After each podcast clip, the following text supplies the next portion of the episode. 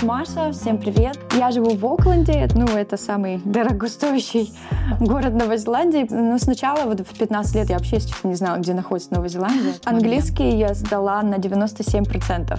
И такая думаю, а я же тут все понимаю. Новозеландский английский, он вот очень отличается. Улыбаемся и машем, вот это про меня было. Когда ты вот только приезжаешь, у тебя вот этот просто культурный шок. Без этого никак, потому что все-таки любая иммиграция куда-либо — это именно выход из зоны комфорта. После универа у меня пошел именно такой интерес именно в местных людях. Нет, они даже сейчас, если узнают, что ты там русская, всегда спросят. И я очень боялась, я тоже не знала, как это все будет. Я думаю, господи, там что, перед всеми стоять? У нас же наоборот все вы на проекте «Релокация просто». Здесь вы найдете много полезной информации по перемещению в разные страны. Если вы еще не подписались, то сейчас самое время это сделать. А речь в сегодняшнем выпуске у нас пойдет о Новой Зеландии. Маша поделится своим опытом эмиграции. Она там живет уже больше 12 лет и в этом году получила гражданство. Живу в Новой Зеландии, приехала сюда из города Магадан на Дальнем Востоке России. Приехала сюда изначально по студенческой визе. То есть я сюда приезжала два раза, прежде чем уже остаться окончательно учиться. Приехала сюда первый раз в 15 лет, просто на каникулы школьные, поучиться на языковых курсах, поисследовала, с кем-то познакомилась, поспрашивала. Вот, и второй раз я уже поехала практически на три месяца, то есть тоже тут были языковые курсы, но уже тут я, у меня была задача узнать вообще, что дальше, какие есть пути там в универ. Собственно, много встретила здесь а, людей тоже с Дальнего Востока, с Владивостока. Вот здесь были, с Хабаровска люди, Благовещенск. И вот как-то с ними мы там потусовались, а, поболтали, у кого какие планы были. Кто-то вот как раз оставался уже учиться дальше на универ. И все, и через год я закончила школу и уже конкретно сюда приехала вот в 2009 году учиться на поступление в универ. То есть у меня я не сразу в универ пошла, а тут нужно было э, отучиться еще, как называется, foundation. Угу. Это потому что здесь в школе 13 год. классов. Угу. Да, то есть вот здесь то же самое нужно обязательно. То есть, но это может быть полтора года по длине, может быть год, а может быть вот у меня был, он назывался fast track, это 9 месяцев. То есть это укороченная программа. То есть если сдать IELTS на чуть повыше, то тогда вот туда проходишь на эту программу, и можно немного побыстрее с этим всем как бы развязаться. Вот. Ну и я, собственно, за 9 месяцев это все сделала, сдала экзамены. У меня, так как я поступала на факультет искусств э, у меня не было э, определенных предметов. Все сдавали какие-то там, у меня вот кто там на бизнес шли, друзья, они все сдавали какую-нибудь там экономику, им надо было бухучет, там, им прям конкретно требовались эти предметы. А у меня просто вот какие выберешь, такие выберешь. Лишь бы четыре предмета, вот как у нас было в те времена, я не знаю, как сейчас там, с ЕГЭ, тоже четыре экзамена. И вот тут тоже я выбрала четыре экзамена, любые какие. Ну, это у меня была математика, статистика. И как раз я тоже выбрала экономику, бухучет, просто вот как за компанию с друзьями. И получается, да, и вот их сдала, поступила. Формат похож на наш ЕГЭ чем-то. То есть тоже вот заходишь, там пишешь все это в этих специальных форматах, которые компьютером потом проверяются. То есть такого ничего нового у меня в этом плане не было. А вот потом уже, когда пошла в универ, вот это было отдельно. Там было много всего мне непонятного. Ну, сложная адаптация была к университету? А, в универ была именно, да. То есть вот когда вот эта программа Foundation, она рассчитана как раз-таки на людей, у кого английский второй язык. И там хоть и с тобой говорят носители прям языка учителя, но они при этом ну, видно то, что они как бы так медленнее, более понятно тебе объясняют, и вроде ты там вообще с самого ну, начала ты ничего как бы не страдаешь. Вроде все понятно, и там такие же люди, как ты, сидят, если что, у кого-то спросить, то есть э, все без проблем. Но когда вот я пришла в универ, это было, наверное, мне кажется, вот весь первый терм, это, получается, первая четверть универа, мне прям было очень сложно понять. Особенно у нас были некоторые учителя, которые помоложе, и они очень сильно быстро говорили, и еще использовали такой сленг какой-то там. И то есть я прям вот сидела вот буквально прислушивалась постоянно, и я не могла ничего записать, то есть там какие-то хотя бы заметки делать с лекции я не могла, у меня прям, я вот сидела прислушивалась, пыталась что-то там разобрать, но слава богу, что была вот в помощь они вот эти все презентации, которые в классе, как бы оно все записывалось, потом ты мог спокойно онлайн это дома просмотреть. Ну и да, приходилось очень сильно много, конечно, не халтурить вообще, вот именно читать много изучать самой, потому что хотя бы это помогало. Вот именно не хватало лексики мне, я думаю, на первом именно этапе. То есть лексика — это вот, да, такой момент, когда, наверное, пока ты уже не погрузишься туда, ты не будешь знать, да, много всяких этих слов специализированных. Ну и вот когда, да, и как бы под конец первой четверти, я помню, у меня вот случился этот прорыв, когда я сидела на лекции и такая думаю, а я же тут все понимаю, наконец-то. Mm-hmm. И вот это mm-hmm. у меня прям такое счастье. Я пришла домой, говорю, боже мой, ура, наконец-то свершилось. Так что такой прорыв был. И потом я еще очень сильно себя заставляла прям выходить из зоны комфорта и говорить. У нас был формат обучения как? Большие лекции, это там по человек 500-600, допустим, сидит на лекции, и потом а, несколько раз в неделю у нас были, называется, тьюториал, где там уже маленькими группками по 20 человек, и там уже конкретно ты говоришь. То есть а, учитель там сидит, он просто как бы направляет класс, а так идет вот обсуждение между учениками.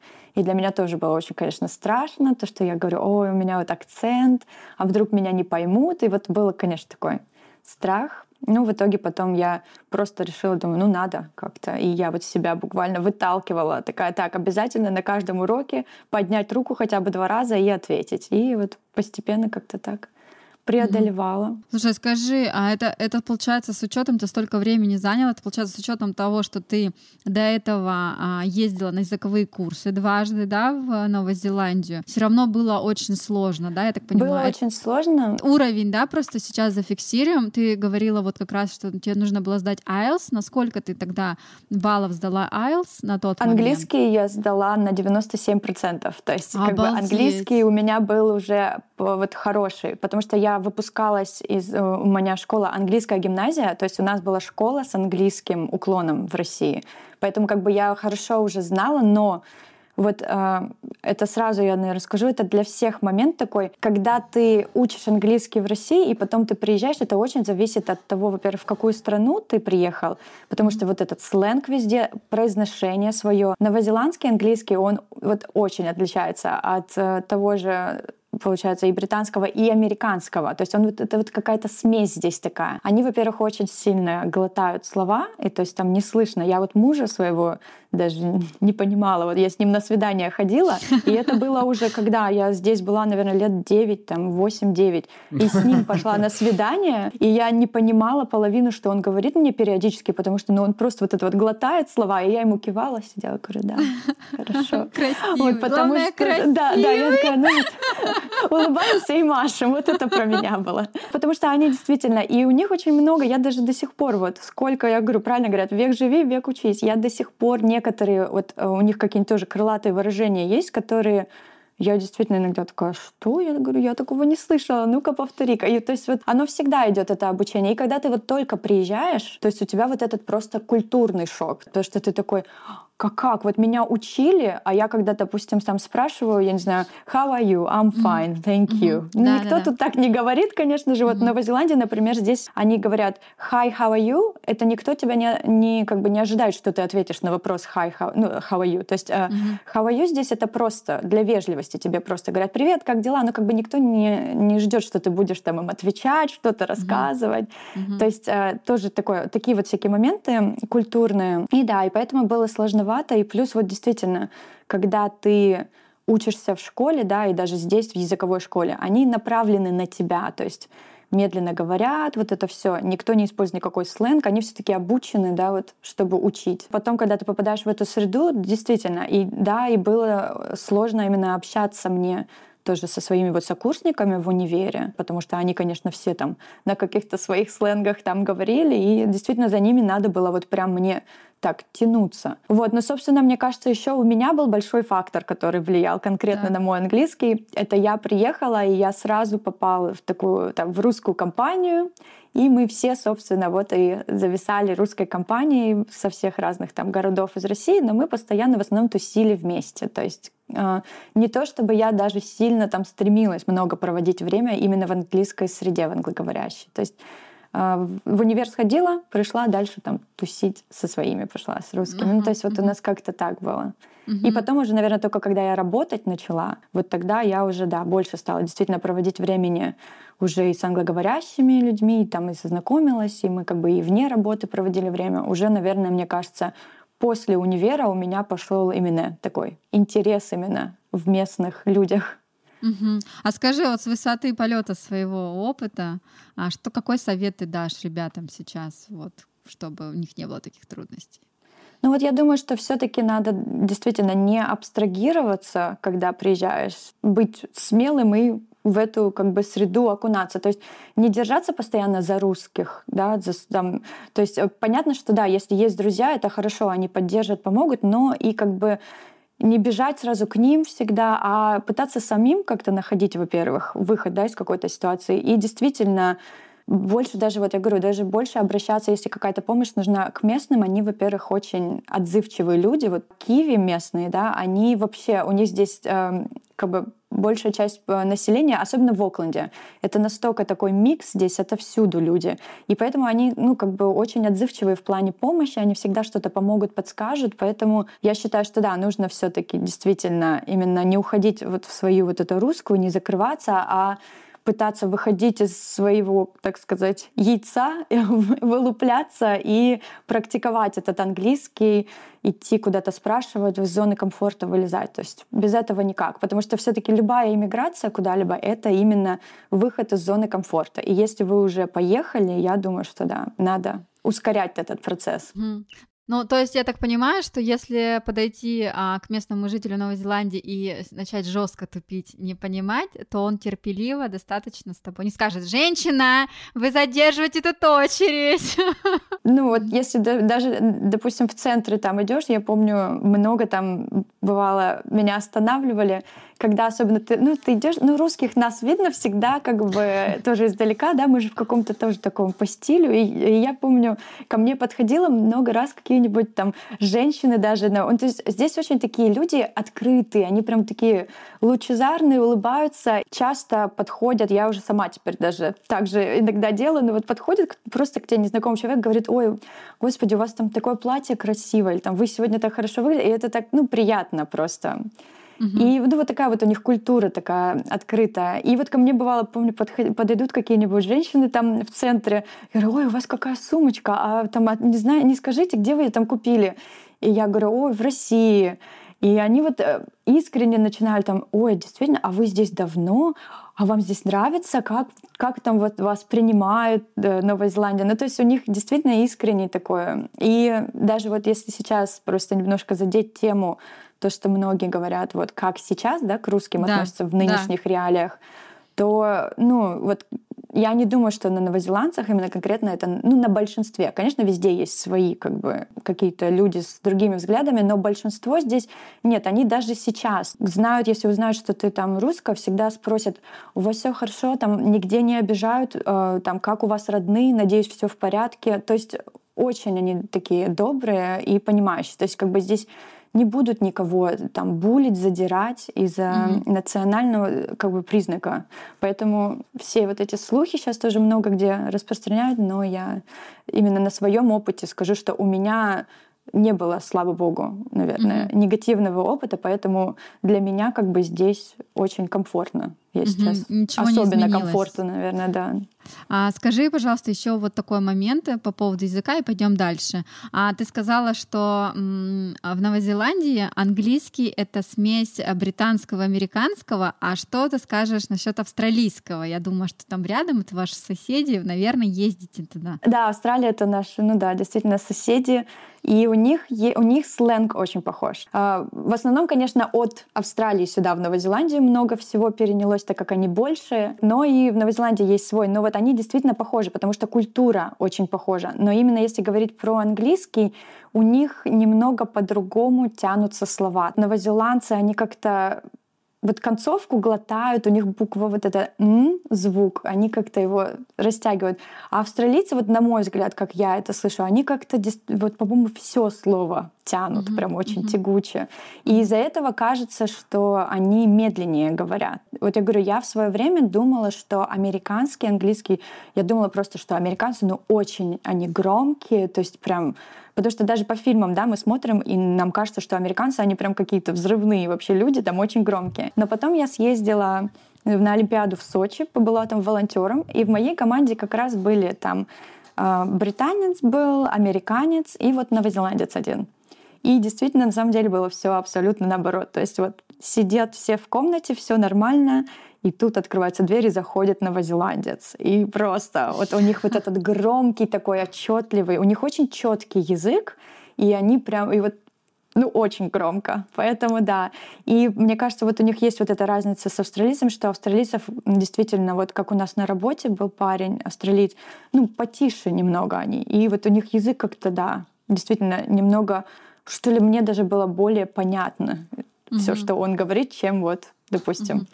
Новозеландцы, если сразу так сравнивать. Ты в какой сфере сейчас работаешь, чтобы понимать, там, э, какая твоя компетенция в Новой Зеландии, где ты больше всего изучаешь? Ну, да. то есть э, я, получается, как приехала, то есть я изучала медиа, телевидение, и я, uh-huh. собственно, бакалавриат в этой сфере получала, и как бы там я и работала. То есть вот uh-huh. последние 8 лет я в этой сфере работала, в телевизионной, и сейчас я уже год учусь на цифровой маркетинг, собственно, вот две недели назад я сменила работу и ушла уже наконец-то из телевидения, потому что, ну, как бы я уже давно хотела перейти немного более в такое, в рекламное. Угу. И вот э, собственно, теперь я в маркетинге.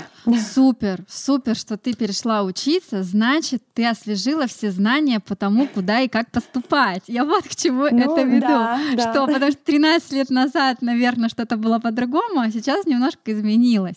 Поэтому а, я, конечно, не изучала по поводу, а, а, как это сказать, не рынка, а вообще сферы а, образования в Новой Зеландии, но, может, ты как-то ведешь нас курс, может, а, расскажешь, где присматривать, какие-то площадки, где изучать, чтобы выбрать рейтинг, какой университет лучше и так далее. Что-то посоветовать можешь? Ну да, то есть а, если, конечно, учиться ехать сюда, ну, даже как я, я ехала сюда изначально, у меня не было цели здесь остаться. То есть у меня была цель получить образование и собственно, потом уехать это образование использовать. Поэтому я тоже выбирала университет, исходя из рейтинга.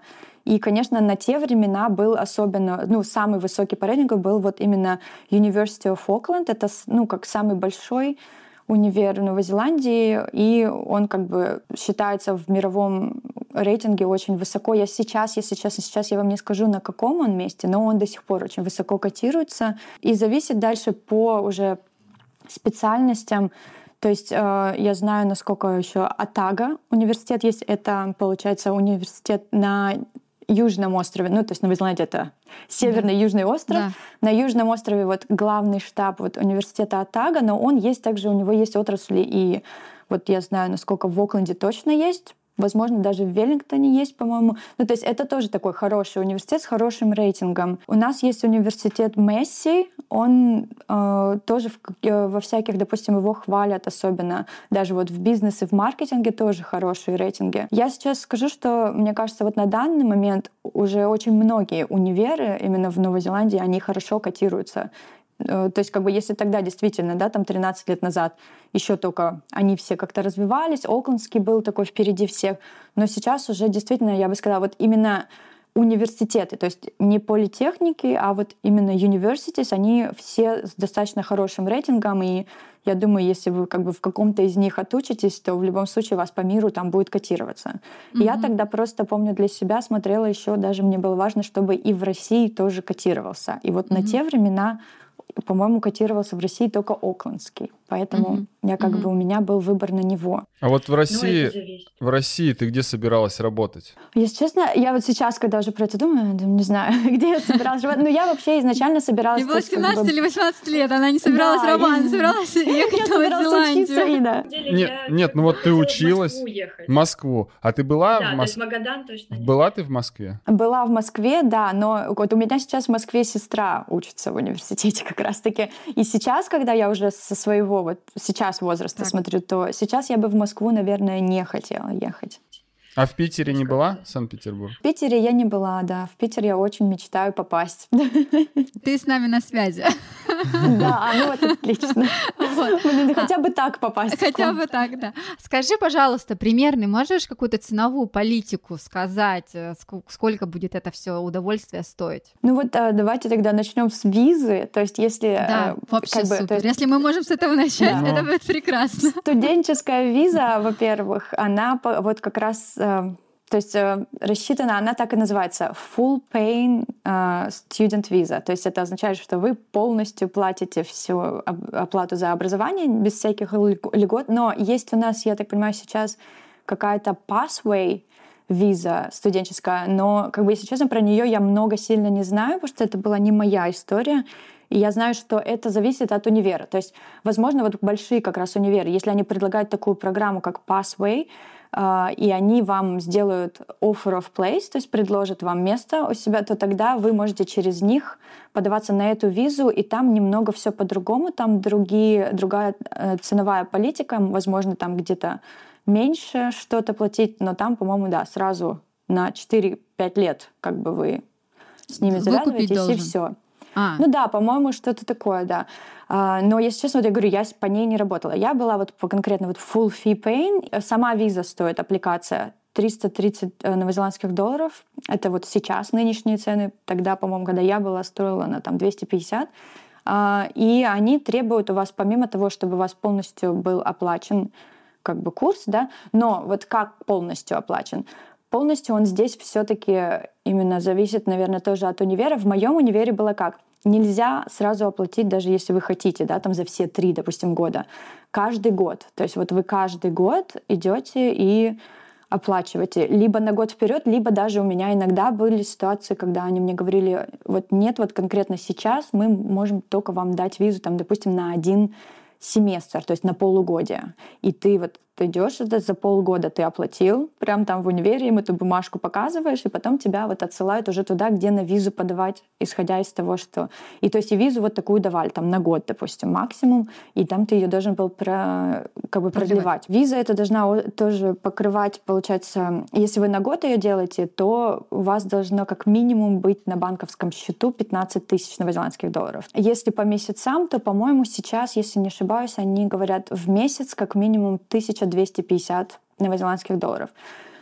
По моему опыту скажу, что ну, это действительно как бы даже вот это 1250 долларов на месяц это прям очень так тесно. Mm-hmm. То есть, потому что цены сейчас такие, чтобы как бы комфортная сумма была. И дальше, помимо вот этих денег, вам, то есть, нужно еще оплатить свою саму учебу. Учеба варьируется в стоимости в зависимости от специальности. Я, насколько знаю, самые дорогие — это факультет инженеринга, и архитектура. Они, по-моему, вот одни из таких самых дорогих. Они стоили, если не ошибаюсь, вот если мой варьировался, вот факультет искусств варьировался, я помню, платила в районе 20 тысяч за год, где-то плюс-минус больше, то у них, по-моему, начиналось от 24-25, то есть как бы в год. Но, опять же, цена у них зависит от э, того, сколько предметов ты берешь. То есть каждый предмет стоит сколько-то. В семестр нужно как минимум учить, по-моему, насколько я помню, два. Но это если вы как бы учитесь, вот есть part-time, а есть full-time. То есть если вы full-time студент, да, то есть вы все время именно учитесь, не, не работаете ты там, да, еще половину времени, то вам, да, нужно как минимум, по-моему, три предмета и как бы максимум пять. И то есть mm-hmm. вы за каждый предмет вот там уже платите, сколько он там стоит. Вот, то есть э, там такая вся система. Если вы подаете, допустим, первый, да, первый раз вы на визу подаете, скорее всего, вы будете подавать это извне Новой Зеландии, то тогда у вас там как-то вы, наверное, просто сразу это все онлайн проплатите, и оно у вас будет уже бумажка, и вы это подаете. А вот когда ты именно как студент здесь подаешь, то там, да, там тебе надо бегать по универу, по вот этой вот там бухгалтерия туда-сюда, но потом а, именно в университете в самом есть на территории а, отделение иммиграционное для студентов. Mm-hmm. Я не, не уверена, как оно сейчас работает, но я помню, что вот в моем тогда именно было то, что прямо на территории ты приходишь и там все вот эти визовые вопросы решаешь, задаешь вопросы, все. Вот. А, ну и в центре есть еще плюс отдельно, тоже иммиграшка для всех, то есть туда все, в принципе, и приходят, если какие-то дополнительные есть mm-hmm. вопросы. Сейчас э, визы как раз-таки для студентов открываются, потому что мы же были закрыты да. все эти два года. И вот как раз сейчас у нас начали открываться студенческие визы, поэтому я вот как раз вчера просмотрела всю информацию, так немного освежила. И вот суммы, которые я сейчас вам назвала, это вот, в принципе, текущие стоимости. Это получается на год 50 тысяч долларов э, новозеландских? 15. А, ну, а, ну э, получается, всего. если в сумме всего, да, да. Дум, как минимум, да, 50. 50 а курс ты не знаешь какой? К Хотя... доллару, это получается 0,69 американского доллара. 0,69 американского доллара. Угу. Mm. Ну, то есть 30% скидка, в общем. Если, если считать в долларах США, то на 30%. Ну да, да. Угу. То на 30 то, то, есть, то есть будет не 50, а на минус там 15 тысяч. Угу. Да, то есть 35 тысяч долларов получается. 3,5 миллиона Ну да, рублей. ну то есть всегда примерно, допустим, 10 тысяч э, американских долларов, это примерно 13 тысяч. То есть 3, 35 тысяч долларов американских, это около 3,5 миллионов рублей на нынешние деньги. Вот так. А вот. скажи, пожалуйста. В год. Да, ну в год. Да. И нужно три, и нужно три года. Ну, бакалавриат минимум три года. По-моему, если вы инженеринг или архитектуру именно учите, там, там больше, вообще четыре. Да, да, да. Да. А это мы с тобой обсудили, когда ты не можешь работать в этой визе. Или здесь есть 20 часов в неделю, когда ты можешь подрабатывать? Это, то есть виза, когда подаете на студенческую визу, обязательно нужно читать, там будет вопрос такой, хотите ли вы работать. То есть если у вас намерение работать, и если есть, то нужно галочку поставить поставить там в специальной графе.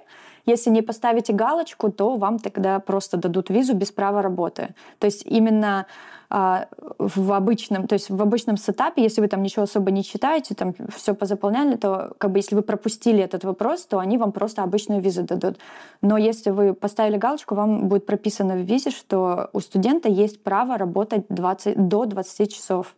Причем это не имеет значения, если вы full-time стадии или part-time стадии. То есть у меня, допустим, я была full-time стадии, я постоянно э, училась, но у меня было прописано, что право, если вы хотите работать, вы можете. Вот скажи, часов. как эта строка называется, где галочку ставить? Там она увидится, то есть там большая, там просто как бы конкретно большой вопрос, и прописано, что э, там, допустим, по-моему, intention to work — что-то такое, то есть намерение работать, и mm-hmm. там дальше вам нужно mm-hmm. I intend или I do not intend, то есть так. Как бы... А скажи, как ты разобралась со всем этим? Ты обращалась к миграционному какому-то юристу, какую-то компанию, которая тебя подбирала, или ты это все зашла на сайт и все сама смогла?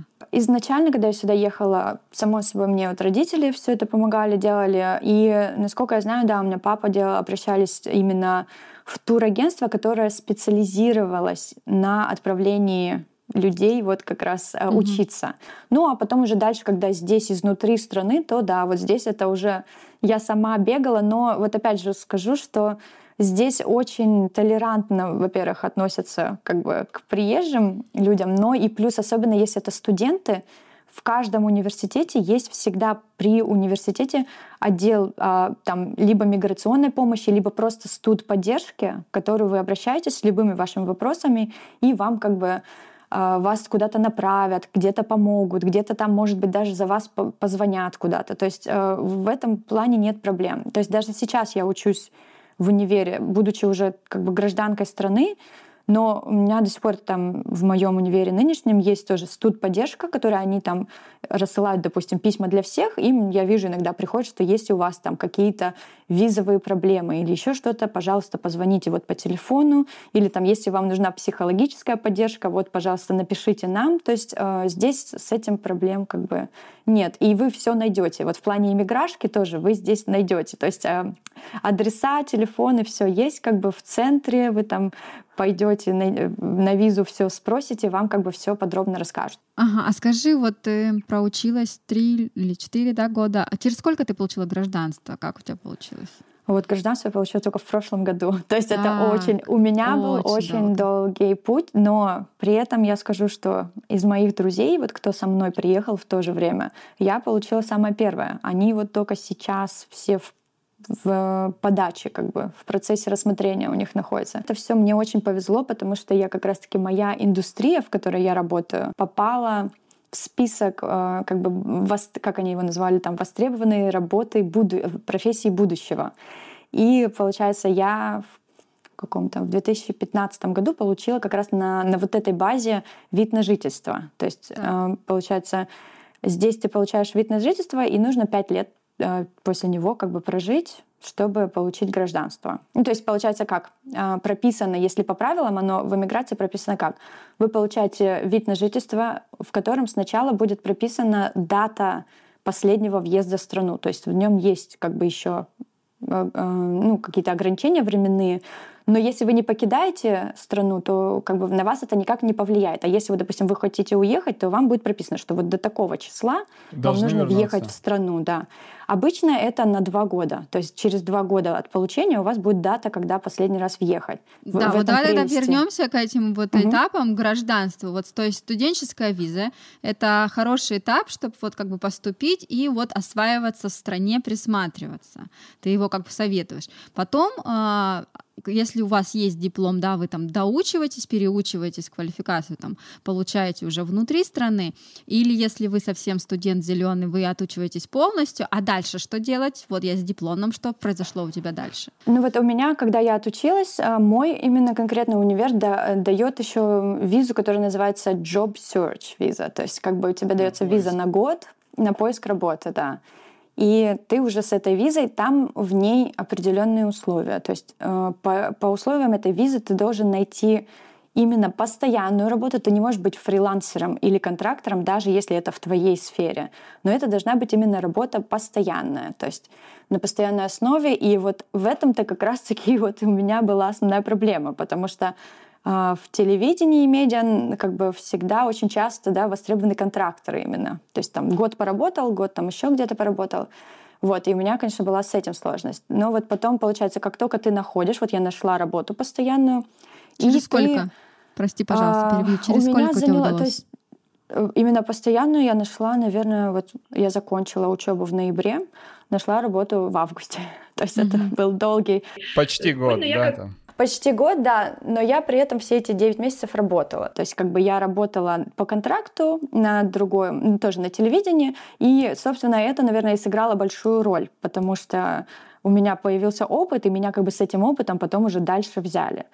Но, опять же, здесь скажу вот про помощь какой. Вот мне, например, очень повезло в плане то, что мне лидер нашей программы учебной, женщина, которая у нас была как бы главой факультета, она лично мне помогла найти вот эту работу первую. То есть она меня посоветовала кому-то куда-то, и меня вот взяли. То есть изначально я поступать собиралась сначала на стажировку, которая там не оплачиваемая, просто стажировка. Вот. И вот потом у меня как-то там все по времени не удавалось на нее подать. Я уже там собиралась подать, потом мне позвонила вот эта женщина, глава универ... Э, нашего факультета, и говорит, а попробуй-ка ты вот лучше на вот эту. Это вообще типа там оплачиваемая вакансия и все такое. И вот меня, получится, взяли. То есть вот помощь, я говорю, это вот о многом говорит, какая помощь здесь, в принципе, оказывается студентам. То есть, если вам не все равно, как бы и вы учитесь, да, там, заинтересованы, то и вас будут заинтересованы, и вам помогут. Вот. И, собственно, я вот нашла эту работу, и потом я уже с этим опытом подавалась дальше, и когда я получила свою постоянную работу, то да. То есть э, там главный такой еще, почему мне, кстати, открыли секрет уже позже, почему меня, допустим, не, не хотели брать на постоянную работу именно в той компании, где я сначала работала на контракте, они мне так и сказали, извините, но вот мы с визами не хотим, то есть как бы вот это завязываться. То есть многие компании, они еще не будут как бы желать вас в плане того, что им нужно вот там с эмиграцией это все взаимодействовать не все захотят работодатели. Mm-hmm. Поэтому, когда я уже шла на собеседование в своей дальнейшей компании, вот, которую я потом получила работу, я им сразу так и сказала, что я нахожусь на вот, на вот этой визе, она у меня скоро заканчивается, мне нужна будет рабочая виза через вас. Там, готовы ли вы это для меня делать?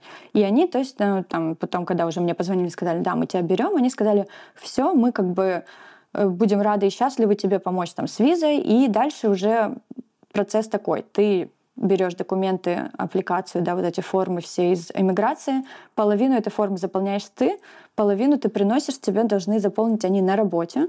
И у них там очень строго все. То есть работодатель, почему же они еще не хотят, да, многие этим делать, потому что это очень такой серьезный процесс. Работодатель должен доказать иммиграционной службе, почему из всех кандидатов они выбрали именно вас. То есть почему они не взяли кого-то, кто местные, почему mm-hmm. вы, да, там, и они должны, им они, я помню, там подавали всякие диаграммы, там, сколько вообще народу подавалось, почему там они отбирали, какие mm-hmm. критерии. То есть это очень такая большая папочка, я помню, была с этими документами. Вот, и дальше вот это я все подала, и мне дали рабочую визу. Рабочая виза уже была на два года. То есть у меня было, грубо говоря, два года, чтобы после, потом податься на вид на жительство. Так. Потому что опции у тебя такие. Либо тебе через два года опять ты через работодателя подаешь снова на двухгодичную визу, либо ты все-таки за эти два года успеваешь уже получить вид на жительство. Вот. И как раз я тогда только задумалась про это, а тут вдруг э, государство у нас так получилось, что у нас э, приезжали вот эти все э, знаменитые режиссеры снимали здесь «Аватара», угу. там какая-то «Миссия невыполнима», вот это все, короче, все большие блокбастеры. И у нас, получается, государство решило открыть специальную категорию виз, чтобы проще было вот этим всем людям получить. И все визы, то есть все люди, которые связаны с вот этой вот профессией телевидения, графический дизайн, 3D-дизайн, там вот это все, как бы ускорялась у них виза. И как раз получился там такое прореха была, что можно было мне попасть туда по этой категории в именно резидентство получить. И я подалась, собственно, и получила его в очень короткие сроки. Вот, то есть, если там было написано срок ожидания от трех месяцев, я получила ровно в, вот, за три месяца. То есть это mm-hmm. прям я была в шоке. Вот, да, все. И я получила этот вид на жительство, который, опять же, был два года, да, у меня был вот этот срок, чтобы там выезжать, не выезжать из страны. Через два года я подала на постоянное вид на жительство, то есть это уже ты им просто сообщаешь, что да, я все еще здесь спустя два года, и теперь я уже готова ваше постоянное вид на жительство получить и жить здесь. И они тебе присылают уже то есть постоянное вид на жительство просто тебе переклеивают вот эту наклейку с визы, которая у тебя с датой последней въезда была, тебе меняют ее на ту, в которой даты въезда нету. То есть все, ты теперь э, как бы наравне с, с местными. То есть вид на жительство дает тебе в Новой Зеландии, в принципе, права все такие же, как у граждан. Просто у тебя нету паспорта. То есть все тебе службы там, здравоохранения, все льготы, вот это все, там более дешевое образование, все тебе доступно с видом на жительство. Ну, то есть как бы... И вот, собственно, я это получила, и все. И после этого ты ждешь три года, и тогда ты можешь подаваться на гражданство. И вот у меня ровно прошло как раз, то есть в сумме 2 плюс 3, 5 лет получается после первого резидентства. Я его получила в 2015, и вот в 2020 я подала как раз уже на гражданство. Но вот из-за пандемии гражданство я получила уже только в 2021, потому что они рассматривали его, ну вот сначала полгода рассматривали саму заявку, потом еще полгода там они букируют тебя на вот эту э, там специальная церемония получения гражданства. То есть вот. Ну и вот в апреле прошлого года, собственно, год назад я получила. А ты, тебе нужно было учить, что-то учить дополнительно, там, не знаю, какую-то клятву, что-нибудь такое? Нет, вот это меня, кстати, очень многие спросили вопрос этот, потому что, ну вот у меня папа здесь был в Новой Зеландии получается, наверное, лет 20 назад. ну, то есть там давно. И вот он говорит, о, я помню, что там как раз мне рассказывали, что да, нужно было историю что-то сдавать, там какую-то э, гимн учить. Я говорю, ну, видимо, может, это было, но потому что сейчас ничего нет. Ты mm-hmm. просто приходишь туда, и вот гимн, ты там, ты клятву произносишь, но ты ее читаешь с экрана. Mm-hmm. И я очень боялась, я тоже не знала, как это все будет. Я думаю, господи, там что, перед всеми стоять? Ну нет, там было 500 человек нас, которые получали это гражданство. То есть и все эти 500 человек стоят и хором читают эту клятву. Mm-hmm. И потом гимн тоже поют, там читаешь с этого экрана, и ну, там, в принципе, да, очень такая торжественная церемония, мне понравилась. Mm-hmm. То есть папа выбрал Новую Зеландию, когда ты поехала? Изначально, да, получилось так, что не то, что папа выбрал, но у меня, получается, папа съездил сюда по работе, а, и он приехал, и как раз мне вот это было, то есть в 2007 году я сюда поехала, папа, наверное, съездил, мне кажется, там, либо в 2005, либо в 2006, и вот он, он говорит, знаешь, такая хорошая страна, так красиво там, Говорит, там есть вот, э, эм, еще говорят, всякие опции английский язык поучить, там не хочешь. Mm-hmm. Вот, и я, ну, ну, сначала вот в 15 лет я вообще, если честно, не знала, где находится Новая Зеландия. Ну, наверное, да. Я говорю, а что нет? Я думала, что это где-то в Европе. Я такая, ну да, а почему бы нет? Там ну, поеду, mm-hmm. поучусь. А потом уже, когда я посмотрела, такая, ого, она так далеко. И вот про нее начинаешь читать, я думаю, господи. А я читала эту книжку «Дети капитана Гранта» в свое время и тоже думала, ничего себе, какая-то странная, загадочная страна. Mm-hmm. Вот. Ну и да, и сначала Э, как бы был такой, то, что папа наводку сделал сюда, а mm-hmm. потом уже, да, дальше уже я сама, мне понравилось. Давайте перейдем к профессиям, про которые ты говорила. Угу. Так, вот, эм, значит, если мы говорили, получается, да, про профессии, которые будут востребованы. Да, которые а, востребованы и которые вот э, можно по этим профессиям пробоваться на этот skilled Мигрант виза. Сейчас я смотрю на этот лист, э, открыла. То есть там очень много э, профессий именно из э, э строительства и инженеринга. То есть, э, но инженеринг именно там есть э, разные. То есть там как идет от э, всяких телевизионных инженеров, да, которые именно с техникой работают, до всяких биологических, геологи. Вот. Потом я, насколько знаю, что всегда очень востребованные психологи здесь. Вот у них прям нехватка психологов. Но если честно, э, психолог это не, ну то есть это как бы не то, и вообще в любое то, что связано с медициной, это не то, через что вы, наверное, сможете переехать, потому что там а, нужно именно как раз-таки быть зарегистрированным в Новой Зеландии. То есть это как бы оно находится у них в, ли, в списке да, в таких нехватки профессий, но при этом у них очень много требований там, что вы должны именно вот по критериям новозеландским быть mm-hmm. обучены.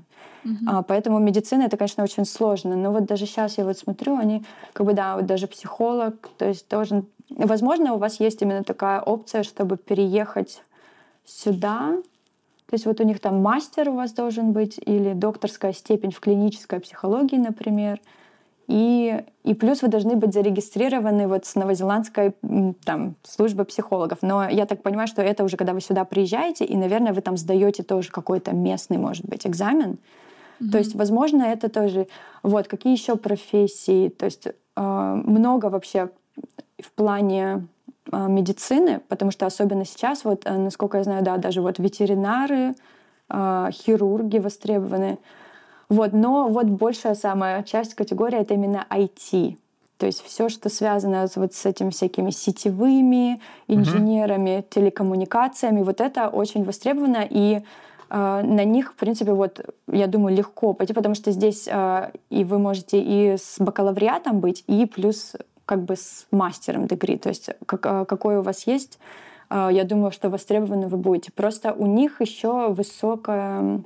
Да, вот у них написано, что а, IELTS, то есть экзамен языковой, должен да. быть очень высокий, как минимум семерочка из девяти. Mm-hmm. То есть mm-hmm. прям Uh-huh. Uh, вот. Потом, как ни странно, до сих пор, я помню, это тоже давно было, uh, шефы, то есть шеф-повара очень почему-то востребованы здесь. Uh, и э, а, ну вот, и электрики, автоэлектрики. Причем это тоже, кстати, очень... И механики. Это здесь э, довольно-таки, по-моему, такая как бы всегда присутствующая категория рабочая в визе, потому что, да, я даже знаю, у меня много знакомых, кто сюда именно эмигрировали как механики, то есть отучились на, э, на каком-нибудь курсе. Здесь, э, допустим, тот же вот Unitec есть, это очень популярный такой в Окленде особенно универ. Это как, получается, политехник, но они очень хорошие программы предлагают. И, в принципе, по ценам у них довольно-таки, ну, такие хорошие цены. Вот, и там действительно идешь отучиться на год-два, и потом, я думаю, что они, потому что они дают же конкретно, да, прикладные уже такие э, навыки, которые вы потом можете использовать, и у меня есть много знакомых Нужно... То есть они сначала а, все-таки просто сначала поступали по студенческой, сначала получается, поступали едут. по студенческой, потом оставались. То есть а, чаще всего люди все-таки даже вот в этой которая категория, то есть skilled migrant visa, она все-таки вот я сейчас а, скажу, то есть она именно Для тех, кто э, уже проучился. Для тех, кто уже все-таки отучился, да, потому то есть просто это при, ну как бы привилегированная виза, потому что если вы ее получаете, то в принципе она так и называется виза на получение вида на жительство, потому что вы ее получаете, и дальше вы уже как бы вам открыты, в принципе, легко дороги для резидентства. Но чтобы ее получить, вам все-таки желательно иметь сначала вот образование именно местное.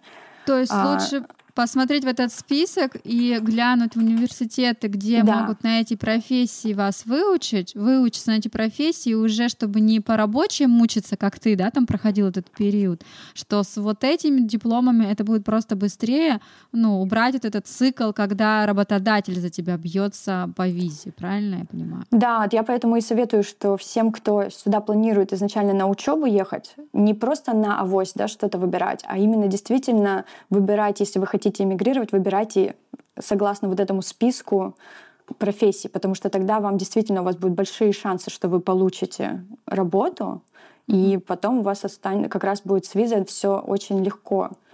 А, потому что, да, на вот эту skilled migration visa там все-таки действительно нужно именно уже чтобы у вас были, был все-таки и опыт, потому что я знаю, насколько, а, что они смотрят и на опыт, когда подаешься на эту визу, то есть и на ваше... То есть это все равно виза через работодателя. То есть эту визу вы можете э, получить только будучи устроены.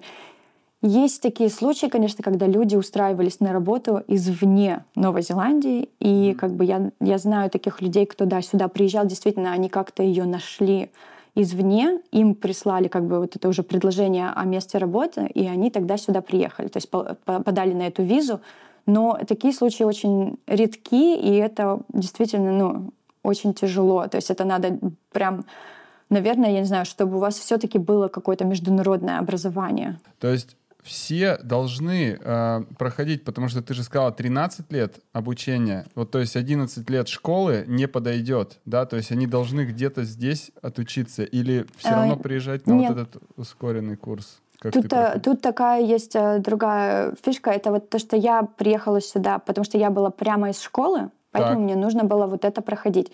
Но да. если у вас уже есть образование высшее как раз-таки, или ну, какое-либо да, такое образование, э, после школы, даже если, по-моему, у вас незаконченное может быть высшее, то вы можете и пропустить эту ступень. Угу. То есть вы можете сразу идти в универ, вам не обязательно угу. уже. Угу. Угу.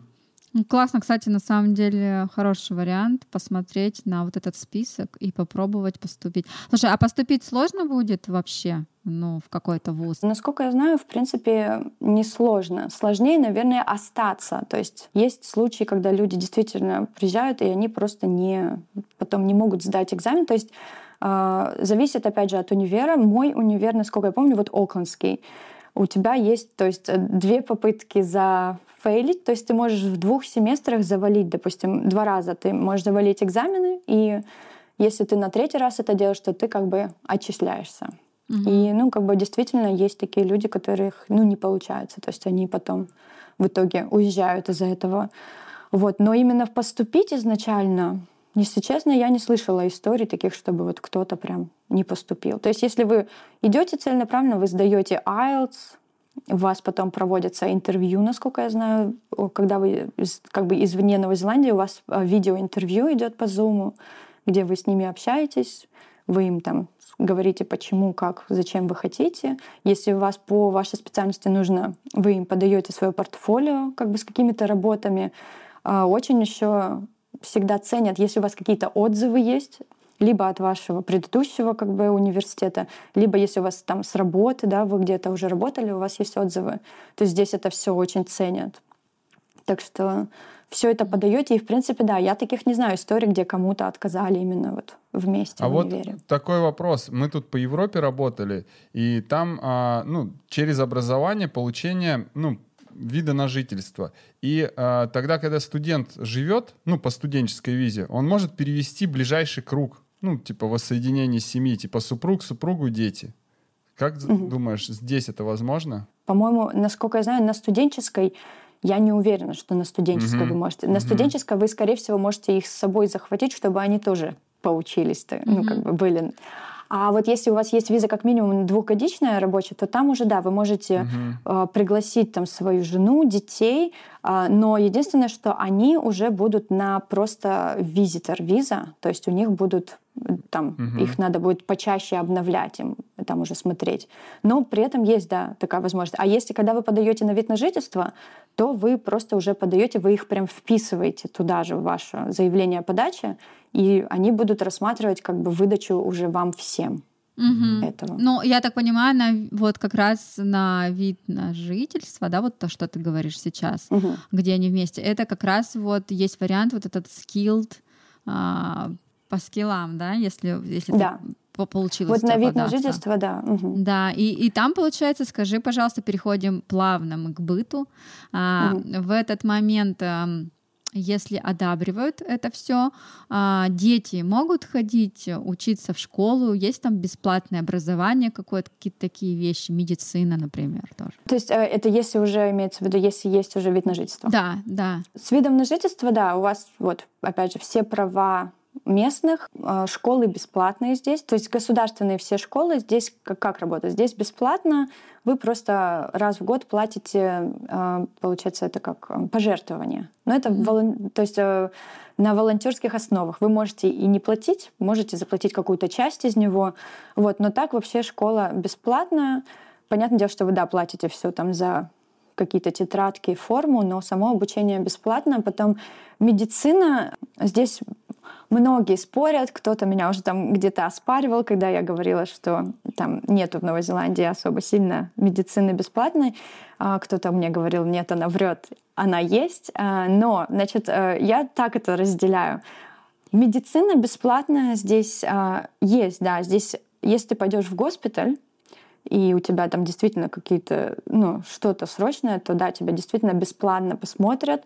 А, при этом это не считается, если ты вызвал скорую, то это уже будет платно. А, вот, но, допустим, да, здесь а, для граждан вот беременность полностью все бесплатно, государство спонсирует, то есть как бы ты потом в госпитале остаешься там, да, допустим, я даже лежала 8 дней, и как бы все это бесплатно. И очень классно о тебе заботятся, там тебе меню приносят, выбирай, что хочешь есть, там, ну не знаю, ну это очень, ну как бы очень хорошие здесь больницы, но если вам нужны именно какие-то осмотры, да, у специалиста, это все платно. То есть как бы вы можете ждать, что вас э, в госпитале посмотрят бесплатно государственный врач, но для этого нужны основания. Основания такие, э, на это решает терапевт. То есть как здесь вообще все случается? У вас что-то беспокоит, вы идете к терапевту, но терапевт платный, то есть как бы вы платите за него, поэтому я не считаю, что это тоже бесплатная медицина. А, плата варьируется, я бы сказала, начинается от там 15-20, но это если у вас какие-то есть скидки, и идет там до 80 за прием у терапевта. То есть это, и это зависит чаще всего от района и от центра медицинского. То есть вы идете к терапевту, он вам, если считает нужным, что у вас что-то действительно есть показания, то он может вас направить к, тогда уже к специалисту, к бесплатному, но там есть такое но, то, что вы можете просто ожидать этого как бы вы будете в очереди, вы можете ожидать до двух месяцев. То есть если у вас что-то срочное, вам хочется пойти все-таки сейчас да, к специалисту, то тогда вы пойдете к платному. Платные специалисты чаще всего стоят где-то ну, в районе от 250 до 400. Зависит от врача. Но поэтому здесь всегда очень важно иметь страховку. Это обязательный пункт. И причем, когда вы подаете на визу, вам визу не дадут если у вас не будет страховки. То есть вам обязательно нужно еще как бы иметь в виду, включить э, в свою подачу на визу стоимость местной страховки. Чаще так. всего, скорее всего, у вас будет Southern Cross, вот это, это здесь угу. самая популярная, и она очень удобная. То есть как бы с ней вы прям везде она покрывает. Так, сколько она стоит? Насколько я помню, я, у меня просто сейчас другая. Э, я помню, когда именно была студентом, то платила за эту страховку, я, по-моему, в районе 200-250 долларов, угу. вот именно на весь срок она меня это покрывала. Ну, это, по-моему, да, там то ли за полгода, то ли за год. Ну, то есть, как бы она, если так со всеми остальными, да, сравнить э, расходами на визу, то это еще самое такое. А, какие-то, а, ну, по-моему, вот да, кстати, 250 это было на полгода, а 500 было за год, я помню, платила. Uh-huh. Значит, страховка мы зафиксировали где-то 250 полгода, 500, наверное, год примерно. Ты сказала просто такую фразу, что со всеми остальными расходами на визу а, это самое меньшее. То есть я так поняла, что расходы на визу, я понимаю, что это у нас идет а, а за обучение, сейчас мы перейдем к недвижимости, а какие еще там расходы? Ну, это я имела быть? в виду, что вот действительно за обучение, потом, если помните, там вот эти 15 тысяч, которые а, у вас должны быть на счету. Да, они просто замороженные как бы... должны быть они там прям должны быть. То есть как бы, ну, они не заморожены, но я просто имею в виду, что на момент подачи на визу... Они э, прям должны там лежать. Пом- да, помимо оплаты за учебу, наверное, вот это самый большой расход, то, что они действительно должны у вас там быть, и вы должны показать прям справку угу. из, из банка. Вот, ага. ну то есть да. Хорошо. Так, а жить? Ну, наверное, для студентов ты сейчас расскажешь, какое-то общежитие есть, а если это все-таки семья поехала, то расскажи, пожалуйста, еще сколько могут стоить квартиры, например, в аренду. А, и где, да, и где я... ты живешь? Ты в каком да. городе живешь? Я живу в Окленде, это, ну, это самый дорогостоящий город Новой Зеландии, поэтому цены здесь кусачие, особенно на недвижимость, особенно в последние пять лет. поэтому... Но недвижимость везде не очень, конечно. Да, цены сейчас везде так скажу, что не очень удобно все это. Здесь получается, то есть вы эм, как бы один едете, да, как студент, причем неважно какого вы возраста, вы действительно можете жить э, в студенческих апартаментах. Здесь их сейчас в принципе, довольно много. Стоимость была примерно где-то 380 платили в неделю, то есть, то есть здесь все цены по неделям идут. А, но в эту 380 стоимость долларов в неделю? Долларов в неделю, да. Но тут но входят это не американские. И, и интернет, да, тут входит и интернет, как бы э, электричество, то есть вот это оно все входит туда, но вы живете вот как? Вы живете в своей комнате. То есть у вас это не такое общежитие, как в России, да, где вас там еще несколько человек. Вот. А есть такие комнаты, где у вас там, допустим, 2-3 комнаты, у них общая кухня или mm-hmm. там общий душ. Вот. Но у меня была, я помню, свой душ, там своя мини-маленькая кухонка. Условия это были как хорошие. Студия была. Это как это студия, как да? да, просто она именно находится в здании, которое принадлежит там вот универу, и они там как бы mm-hmm. все студенты тусят. Там очень, кстати, много всяких программ они предлагают тоже. Вас там бесплатно возят на всякие экскурсии, какие-то парки развлечений. То есть это очень классно на самом деле. Mm-hmm. Еще у вас есть опция жить в семье, в хамстей называется. То есть это когда вы живете в какой-то местной семье, они вам выделяют комнату, вот это как раз-таки я хотела сказать, что тоже очень классный момент, чтобы подучить английский, потому что вы постоянно находитесь у них дома, в этой среде, а, вы учите их культуру, а, и как бы они, вот я, потому что жила в Хамстее первые, наверное, сколько? Первые, получается, несколько месяцев, когда сюда приехала. И мне очень понравилось. То есть э, они там и рассказывают тебе что-то, и они тебя повозят по району, да, если ты попросишь, там покажут, где что, там какие магазины самые там лучшие продуктовые, где как на автобусе правильно. То есть они очень в этом плане в семье пожить хорошо. У, у меня очень много знакомых, кто сюда приехали, и именно как раз первые жили. Кто-то год, кто-то даже жил лет пять первые в Хамстее. То есть им нравилось. Вот. Ну и плюс вот дальше у вас опция жить именно в квартире. Квартиры, э, опять же, у вас будет зависеть, наверное, от расположения вашего универа. Если вы, допустим, в центре хотите, в центре Само собой, они будут э, самые дорогие и, ну, скорее всего, самые маленькие. Цены варьируются. Если, допустим, у вас семья, ну, давайте будем, допустим, трое вас человек, э, вам будет нужна двухкомнатная квартира. Двухкомнатные сейчас в центре начинаются начинаются где-то от 550 в неделю. И это как бы за 550, возможно, будет как бы такое не, не очень. Плюс вам помимо этого понадобится, э, то есть э, вам отдельно вы будете платить за электричество. Электричество в районе, я бы сказала, э, будет у вас выходить ну, на такую квартиру, ну, наверное, может быть, э, баксов 50 э, в Неделю. месяц. 50-70. А, не, в месяц. Это уже в месяц, слава да, слава богу. Да. Интернет, э, стоимость тоже где-то в районе 80 в месяц. А, и какие-то, получается, зависит от Э, здание, где вы это... Кто-то, у кого-то вода входит уже, то есть горячая вода входит в это все, а у кого-то вам еще отдельно придется платить за воду. Если вы хотите, чтобы у вас еще и машина была, то есть э, я вам так скажу, что вот если вы приехали как студент молодой, мне машина вообще не нужна была. Вот пока я училась в универе, я жила в центре, мне машина ну, совсем не нужна была. Если мне куда-то надо было, там мы на автобусе спокойно ехали и без проблем. Но как только я закончила учебу, и когда появилась работа, а работа у вас наверняка появится, ну, как бы где-то все таки не в центре, скорее всего, потому что в центре не так уж много сейчас. А, вот, и вам придется ехать. И в Новой Зеландии, ну, как бы общественный транспорт не такой прям развитый. Ну, то есть там нету столько опций здесь, как в России, там 250 маршруток, еще там и такие автобусы, и трамваи, и троллейбусы. Здесь вот, например, в Окленде только автобусы есть и электрички — а, все они ходят по расписанию, и они не, далеко не везде ходят. То есть я помню, моя первая работа, мне нужно было ездить там на стадион на какой-то, до которого ну, не шли туда автобусы. То есть мне нужно было ехать туда на двух автобусах. Еще потом меня либо кто-то подвозил, либо на такси я там дальше доезжала. То есть это было... Mm-hmm вот, поэтому машина здесь, в принципе, нужна, но с машиной, опять же, идет вопрос парковки. Парковки тоже дорогие. Я в свое время помню, мы снимали, когда в центре квартиру, мы платили еще и за парковку отдельно 60 долларов в неделю. То есть, как бы да, то есть это и поэтому, именно к чему я и веду, что поэтому чаще всего все-таки, если вы приезжаете с семьей, то люди ищут дом, дом снимать. Так. Дом э, как бы вне города. Вот, допустим, мы живем в доме, нам до центра 20 минут на машине ехать. Это очень близко, как бы считается, mm-hmm. в принципе. И э, дома двухкомнатные за городом уже как раз-таки э, можно купить, допустим, за, не купить купить не надо.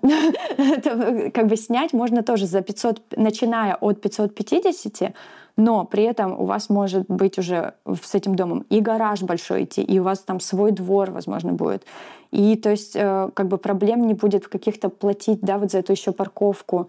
То есть э, дом намного приятнее, в нем даже намного приятнее жить, э, и места больше, и вот по цене все-таки лучше. То есть дома даже, допустим, а если от 600 в неделю, я бы сказала, что вы, возможно, уже даже можете что-то там найти уже даже ближе к трем спальням. Ну, то есть как а, про двухкомнатные, кстати, терминология. Mm-hmm. Здесь это именно имеется в виду две спальни и гостиная. То есть, mm-hmm. грубо говоря, трехкомнатная по-русски. Потому что mm-hmm. здесь именно считаются по спальням дома. Mm-hmm. Вот. Ну, то есть вот по расценкам примерно так. То есть вот мы платили, помню, за трехкомнатный дом мы платили 600 в неделю. А с чем связана вот эта практика понедельной оплаты? Да, интересная просто. Я тоже этот вопрос в свое время изучала, и как мне ответили на него многие местные, э, я так понимаю, что это идет из того, что а, раньше, получается, платили многим зарплату понедельно, mm. и было легче. Сейчас я так понимаю, что практика самая распространенная это платить эм, раз в две недели. То есть mm-hmm. раз в две mm-hmm. недели, а то есть раз в месяц это здесь такая практика не очень часто mm-hmm. распространенная, поэтому за квартиру раз в месяц здесь нигде никто не платит. То есть все вот понедельно. А с идет. поиском, э, ну вот что да. с поиском? Э, самостоятельно можно найти риэлторы, а, кто платит этим риэлторам? Кто ищет или кто сдает? Ну, здесь, получается, ты не платишь самим риэлторам именно когда ты ищешь. Ты чаще всего просто обращаешься в агентство, даже ты не то, что в него обращаешься, здесь, э, ну, как бы ты можешь обратиться, если у вас какие-то э, свои требования там, то вы... Но чаще всего здесь есть вот сайт по поиску жилья, это TradeMe, .co.nz. Uh-huh. Это самый такой распространенный сайт. На нем, получается, и не только работу можно искать, еще и там, получается, вот жилье, можно искать работу и плюс вещи вот продавать много кто да, как, как русская Авито. Или русская как, Да, вот русская да. Авито, да. да. А, вот. И есть еще потом скину тоже сайт SIG.CoinZ. Это именно сайт по поиску работы. То есть угу, там можно круто. искать работу и сразу же на нем все загружать свои резюме, и там вам будут везде уже написаны сразу требования, какие по визе даже вам нужны угу. там и так далее. Супер, спасибо большое. Ну вот, собственно, да, ищут чаще всего через такие сайты, либо, да, вы можете прямо конкретно на сайты агентств этих смотреть, какие у них будут предложения. А именно по оплате их э, труда это уже платят им те, кто сдают. Вы просто, получается, платите какой-то маленький процент там, когда вы делаете взнос угу. первый да. за свое жилье, и там включен небольшой как бы оплата, да, тоже за вот этот листинг. Но это такой вот вы один раз платите и все. Но это недельный? Ну там где-то недельный, кто-то меньше берет, кто-то берет именно да всю неделю, ну вот целую угу. за целую неделю оплату.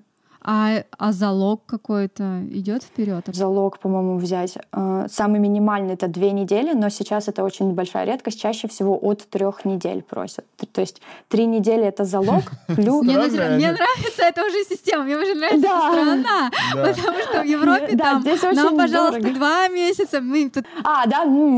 Нет, здесь получается хорошо в этом плане, что здесь они берут, э, получается, три недели где-то вы платите сам залог, будет. И плюс вы платите где-то, да, по-моему, за две недели вперед. То есть, ну вот, вот сколько мы переезжали, я помню, что именно вперед мы проплачивали всегда только две недели, а другие три недели это как бы вот залог, который вам потом возвращают по выезду. Прикольно. Ну, грубо говоря, месячную оплату, как обычно, ты привык, и ты, в принципе, на да. все э, у тебя все войдет. Да. Я еще последнее хотела спросить. Телефония сколько вот на сотовый э, стоит у тебя в месяц уходит? Ой, у меня Звонки. уходит, кстати, немного. У меня уходит где-то буквально 30 долларов в месяц. У меня такой а, как бы зафиксированный тариф как бы в последнее время же кто пользуется-то связи, там только все по интернету ну, делаешь. Да. Поэтому, ну, в общем, да. чтобы все равно 30 быть... баксов в месяц э, мне хватает. То есть у угу. кого-то есть тарифы, которые там, допустим, 40 баксов, и у тебя там дофига интернета безлимитный. У меня как раз-таки интернет, по-моему, стоит какой-то лимит, но, в принципе, я бы не сказала, что я его вечно там использую. Угу. То есть, но интернет, да, я бы не сказала, что связь дорогая именно по Новой Зеландии. Хорошо. А скажи еще такой вопрос еще раз к детям. Э, про школы мы сказали, что государственные. А если с маленьким ребенком едут, вот у тебя сейчас малыш, он у тебя пойдет в садик, это будет частный садик или есть государственный вариант? Здесь на самом деле государственных садов очень мало, а и они все берут с трех лет только. То есть mm-hmm. вот и у них там, но они при этом дают с трех лет э, скидку, где, то есть если вы я, э, по-моему, кстати, даже эта скидка, если я не ошибаюсь, распространяется, возможно, даже если у вас рабочая виза, опять же, 2 плюс года uh-huh, uh-huh. длиной. Но, может быть, я не права. Но если у вас есть э, резидентство, то точно на вас распространяется эта скидка, где государство оплачивает 20 часов в неделю ребенку. Uh-huh. Но это только после трех лет. Если до трех лет, то я думаю, вам, да, либо самим смотреть за ребенком, но есть еще тут э, частные садики, в том числе и русские, где так. вы, наверное, можете как-то договориться. А не знаешь, и... сколько у них стоит? А, я знаю, потому что у меня дети в основном, ну вот у меня, меня дочка ходила, она с года до четырех, она была как раз-таки в таком частном маленьком садике русском, где только максимум пять детей.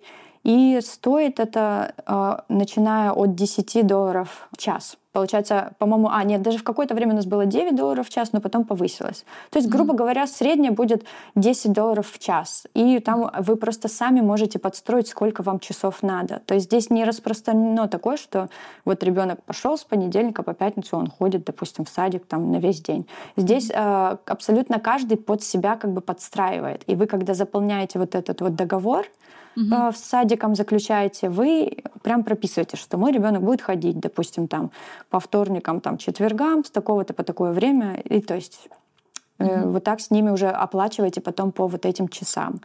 А, вот э, у меня сейчас как раз тоже вот сын пойдет в садик, э, в такой же домашний, и там тоже 10 долларов в час стоит. Uh-huh, uh-huh. А мы платили, допустим, за когда мы ходили в большой садик уже, англоговорящий, который англоязычный, дочка ходила, там уже э, оплата была не по часам, а ты платишь как бы вот вперед за неделю вперед. И там у нас выходило, допустим, за 4 дня в неделю она ходила, и выходила где-то в районе 250 в неделю. То есть вот это уже такие дорогие садики, когда вам В общем, уже если у нас такие большие недели. расходы, какие же зарплаты новозеландцев средние? Да. Так, средняя зарплата, именно средняя. Я думаю, что средние зарплаты будут считаться от где-то ну, 50, 55 тысяч в год. Новозеландских. А, новозеландских. Я знаю, что минимальная зарплата сейчас это где-то приблизительно 30 а, тысяч в год. Это такая, ну, действительно минимальная. То есть это в час будет где-то, по-моему, 21 сейчас доллар в час. Это, по-моему, минимальная требуемая государством зарплата. Так, а, ну, продукты. А ты короночку свою не хочешь спросить про бензин? Любимый ну, Это больная сейчас тема такая, да. Не хочешь расстроить? Мы ныли в прошлом году, ныли то, что я говорю, ой, у нас поднялся бензин до 2 доллара 20 центов стоил за литр. Я в прошлом году, я говорю, ну что это вообще, конечно, капец. И тут у нас поднялся, вот он, когда это все случилось, и поднялся до 3,20. Я говорю, ой, а мы жили-то как хорошо. А сейчас у нас государство, короче, правительство у нас, они на ближайшие три месяца снизили акцизы на бензин mm-hmm. на 25%. И поэтому цена как бы снизилась, и сейчас mm-hmm. держится максимум, по-моему, 2,80 пока что я видела, чтобы она поднималась. Что тоже, конечно, но хотя бы не, уже не 3 с чем-то. Так что это цена за литр. За литр. Цена за литр, да. Ага, потому что где-то в галлонах в этих считают. Здесь за литр. Не, у нас за литр, да. Получается, такси и э, ну, проезд вообще такой не дешевый, я так понимаю. Проезд здесь не дешевый, но, кстати, я говорю, опять же, возможно, не знаю, спасибо, что ли, даже сказать в какой-то мере за все эти ужасные события, но, просто они, как бы государство у нас почему-то решило помимо бензина акцизы снизить, они еще и решили понизить а, стоимость проезда, потому что проезд здесь действительно дорогой, и меня всегда это поражало. То есть вот я сказала, что общественный транспорт здесь ну, не особо сильно хорошо прям развит, но цены здесь приличные. То есть я помню, я ездила на работу, мне нужно было ездить, у меня в одну сторону проезд стоил 5,50. Ну как бы, и то есть за день ты платишь 11 баксов только за автобус. Это очень много. Как бы на эти деньги ты можешь как бы нормально сходить пообедать, Цены да. такие. И насколько я знаю, что сейчас они, по-моему, тоже снизили там на какой-то то ли на какой-то процент они снизили, то ли что-то, и тоже на ближайшие три месяца, вот, чтобы как бы людей больше вдохновить пользоваться автобусами и не платить за бензин. Вот как раз про пообедать. Сколько да. будет стоить пообедать, и, и потом к продуктам перейдем. Ну, если вы студенты, а, очень много как бы всяких есть кафешек, забегаловок там. А, в принципе, в пределах 12 долларов вы можете покушать хорошо. То есть э, вы можете купить там какую-нибудь пачку суши, допустим, там будет несколько всяких роллов, оно вам выйдет, ну там, допустим, 9,50, грубо говоря, и это, в принципе, хорошая цена. Опять же, зависит от локации, да, но вот я говорю, я помню, как, как студенты мы часто сушами именно питались, ну и, само собой, здесь куча этих всяких Макдональдсов, и это то, что, в принципе, вот я то, говорю... То, что теперь нет в России. То, что теперь нет в России, да, у нас все еще пока Сколько живо. стоит Биг Мак в, в, в Новой Зеландии? Ох, боже, я даже не, не скажу, потому что я не хожу в Макдональдс, а но, по, по-моему, ну, стоит в районе 6,50, по-моему, если не ошибаюсь, ага. стоит вот что-то ага. такое. Да. В, общем, будем ориентироваться в Биг Маках. Мы еще не забыли о том, сколько он стоил у нас. Женя, сколько стоил Биг Мак? Еще свежо. Биг Мак, ну, да. 200 рублей, то 200 есть 2 рублей. доллара. Ну, на нынешние деньги. Да. Был где-то 3. Все, так что э, помирились. А, а скажи просто по продуктам, не знаю, а, молоко, там, не знаю, картошка, ну какой-то ваш рацион, что вы кушаете, похоже из России, сколько у вас, насколько просто понимать ценник выше? А, ну, например, молоко чаще всего продается там в двухлитровых бутылках, стоит где-то в районе, ну, среднюю цену, я бы сказала, 4 доллара за 2 литра будет. Mm-hmm. Вот. Ну, то есть я бы не назвала, что это прям дешево, ну, как бы, особенно имея в виду, что Новая Зеландия сама поставляет везде свои молочные да. продукты. Сыр здесь тоже достаточно дорогой. Э, за, ну, за килограмм, если, допустим, брать, в принципе, это, ну, или даже не килограмм, по-моему, 800 грамм стоит, ну, сколько он стоит? 13, по-моему, долларов или что такое. Ну, то есть я бы не сказала, что тоже, что это прям супер дорого, но и не... То есть как бы, когда сюда, помню, просто каждый, наверное, с какими-то своими ожиданиями приезжает, и когда сюда едешь, и все тебе говорят, ой, да там свое все молоко, свое мясо, и ты как бы ожидаешь, ну, прям совсем дешево. А потом как бы приезжаешь, а оно на самом деле не так-то уж и дешево, ну, молоко, но и не кусачее прям. Молоко вот я сейчас перевел, если 4 доллара, это примерно где-то 3 американских доллара, то есть это примерно примерно 300 рублей, угу. то есть по 150 рублей за литр. У нас, в принципе, молоко сейчас стоит самое Столько такое же. недорогое от 70-80 рублей до 150, угу. также вот, ну, жирное, которое деревенское. Ну, типа, да. та, примерно, ну, как бы чуть дороже, но примерно те же рамки. Потому что когда мы были в Китае, а, то есть там только новозеландское масло и молоко, потому что своего да, да, ничего нет. Тогда ов- овощи, овощи, фрукты, ну то есть они, скорее всего, же привозные, наверное, но везутся-то, а, они, наверное, с Индонезии. У нас своего много, очень много своего. И если даже что-то привозное, то чаще с Австралии, так как Австралия у нас вот прям рядом. А, и получается, либо Австралия, либо у нас, например, насколько знаю, бананы всегда мексиканские. Бананы и виноград у нас все с Мексики идет. Вот. А так вообще свое большинство здесь, то есть картошка, и какой климат, лук, чтобы так всё. выращивать? У нас, э, у нас же субтропики здесь получаются, то есть здесь, в принципе, ну вот на нашем северном острове зимой-то снега и не бывает. То есть как mm. бы, ну бывает чуть-чуть там, ну или в горах. В Окленде вообще не бывает, там было, может, два раза, он, и он сразу тает. Но вот я говорю, а, у нас температура ниже нуля не опускается, поэтому вот, в принципе, на севере страны вообще у них еще теплее, да, получается. У нас же наоборот все. Да. Чем южнее, тем ближе к Антарктиде, тем холоднее. Вот. Ну и получается, да, то, что здесь свое очень хорошо идет э, картошка, потом здесь вот эта сладкая картошка, она не батат, а местная, это местная как бы разновидность, называется кумара.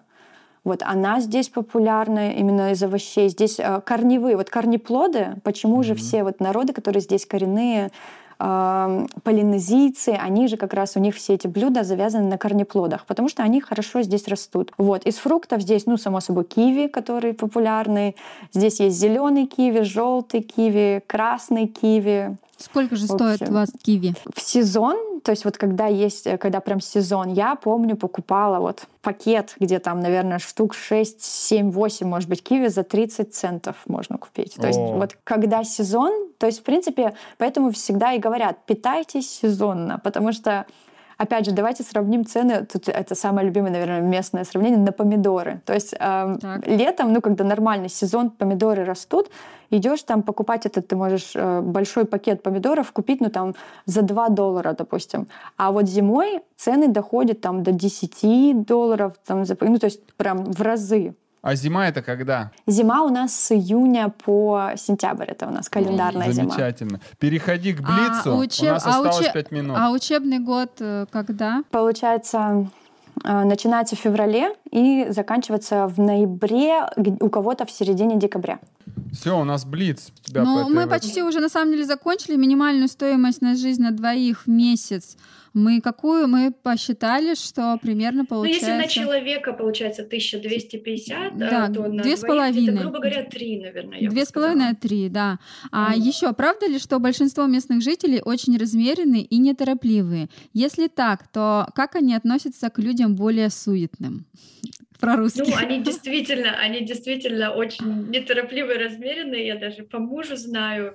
Ну, насколько, ну, я не знаю, они нормально, в принципе, относятся к нашей суете, мне кажется, просто они вот смотрят, я говорю, как у меня муж, он просто сидит, уже привык наблюдать, как я там вокруг что-то суечусь, бегаю, а он, ну, говорит, ну, что-то помочь чем-то надо.